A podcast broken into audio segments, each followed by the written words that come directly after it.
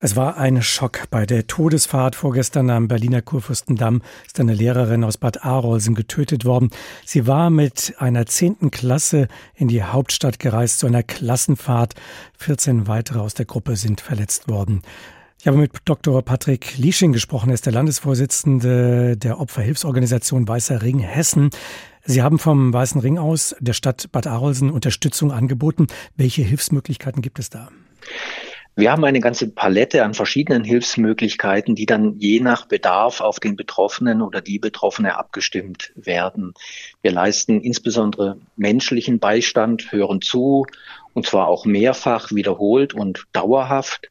Unsere Mitarbeiter begleiten Betroffene bei Behördengängen, etwa Aussagen bei der Polizei, Staatsanwaltschaft oder Gericht oder bei der Stellung von Anträgen, etwa nach dem Opferentschädigungsgesetz gegen dem Versorgungsamt. Wir können auch psychologische Hilfe vermitteln und auch finanzieren. Wir können rechtliche Beratung beim Anwalt bezahlen, gegebenenfalls auch sonstige Opferhilfen auszahlen. Wissen Sie, gerade bei solchen Ereignissen, wie wir es ja auch in Volkmaßen schon hatten, kann auch etwa ein Kurzurlaub, eine Erholungsmaßnahme sinnvoll sein für Betroffene um die Folgen des Erlebten abzumildern. Und auch das können wir finanzieren. Sie sehen also, letztlich alles, was einem betroffenen Menschen hilft, wird an sich von Seiten des Weißen Rings auch angeboten. Man sagt vielleicht einfach so dahin, das muss man irgendwann mal verarbeiten, in dem Sinne, dass man das Ereignis vergessen kann. Wie sieht eine Verarbeitung tatsächlich aus Ihrer Sicht aus? Was muss in den Köpfen und den Seelen der Menschen passieren? Nun, wir wissen aus der jahrzehntelangen Erfahrung mit der Betreuung von Opfern, dass die Hilfebedürfnisse von Mensch zu Mensch sehr unterschiedlich sind und auch vom Schweregrad der Traumatisierung natürlich abhängen. Das wissen wir auch nach den Anschlägen in Hanau und in Volkmaßen in besonderer Weise.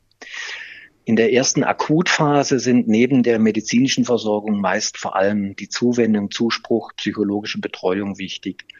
Und diese Hilfe wird von den Einsatzkräften und Seelsorgern vor Ort auch geleistet.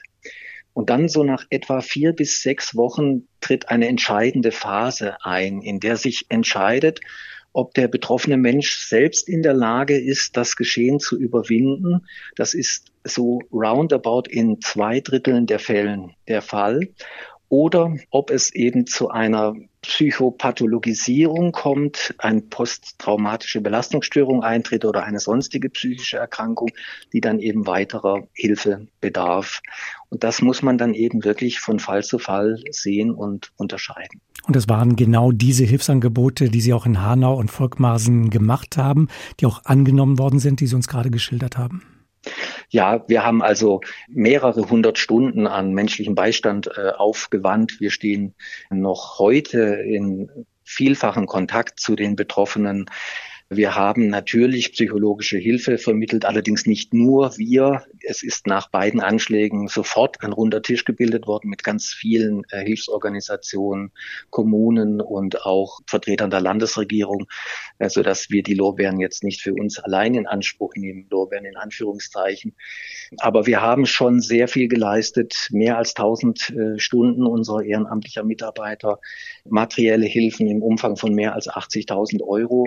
Das ist alles jenseits der medialen öffentlichen Aufmerksamkeit gelaufen und das macht uns ein Stück weit auch stolz, weil wir natürlich damals auch auf solche größeren Lagen nicht so vorbereitet waren und das eben trotzdem in dieser Form bewältigen konnten. Jetzt waren in diesem Fall Schüler und Schülerinnen einer zehnten Klasse. Die meisten der Opfer, sie haben miterleben müssen, wie ihre Lehrerin getötet worden ist. Sie selbst sind möglicherweise auch verletzt worden. Gibt es für junge Opfer einen besonderen Betreuungsbedarf oder helfen die sich auch schon mal selbst stärker durch Freunde, durch eine Gruppe, durch eine Gemeinschaft? Also auch bei Jugendlichen und die Schüler der zehnten Klasse werden ja jetzt um die 16 Jahre alt sein, wird man sagen können, das hängt ab von der jeweiligen Resilienz der Betroffenen. Da wird es auch Fälle geben, die vergleichsweise gut mit der Situation umgehen können und Fälle, wo es, wo sich schwere Folgen zeigen können. Wir wissen das von anderen Opferfällen, wo es dann zum schulischen Leistungsabfall bis hin zum Schulabbruch kommen kann, wo psychopathologische Folgen, Suchterkrankungen eintreten können, gerade in diesem sehr sensiblen Lebensalter. Und da muss in einem solchen Fall natürlich in besonderer Weise dann geholfen werden. Sie haben es auch geschildert, äh, dass Sie äh, die Opfer sehr lange begleiten können, wenn das erforderlich ist. Insgesamt ist der Opferschutz über die Jahre hinweg in Deutschland besser geworden. Wir erinnern uns, in der Vergangenheit hat es da durchaus massive Kritik gegeben. Ja, das können wir vor allen Dingen für Hessen konstatieren. Also in Hessen, das sehen wir immer, wenn wir auch in die anderen Bundesländer reinschauen, was der Weißring ist ja überall vertreten, sind wir sehr gut aufgestellt. Wir haben staatliche Opferschutzvereine, die mittlerweile auch flächendeckend aufgestellt sind, beginnend mit Hanau in den 80er Jahren und zuletzt die Fulda-Hilfe, die gegründet worden ist, das Trauma- und Opferzentrum in Frankfurt. Das ist also ein Hilfenetz, das, so meine ich, bundesweit seinesgleichen sucht. Wir haben auch in der Gesetzgebung immer wieder Opferrechtsreformgesetze gehabt, die verstärkt auf die Bedürfnisse von Opfern eingehen. Das gilt natürlich für das Ermittlungs- und Strafverfahren. Das gilt aber auch für Entschädigungsleistungen.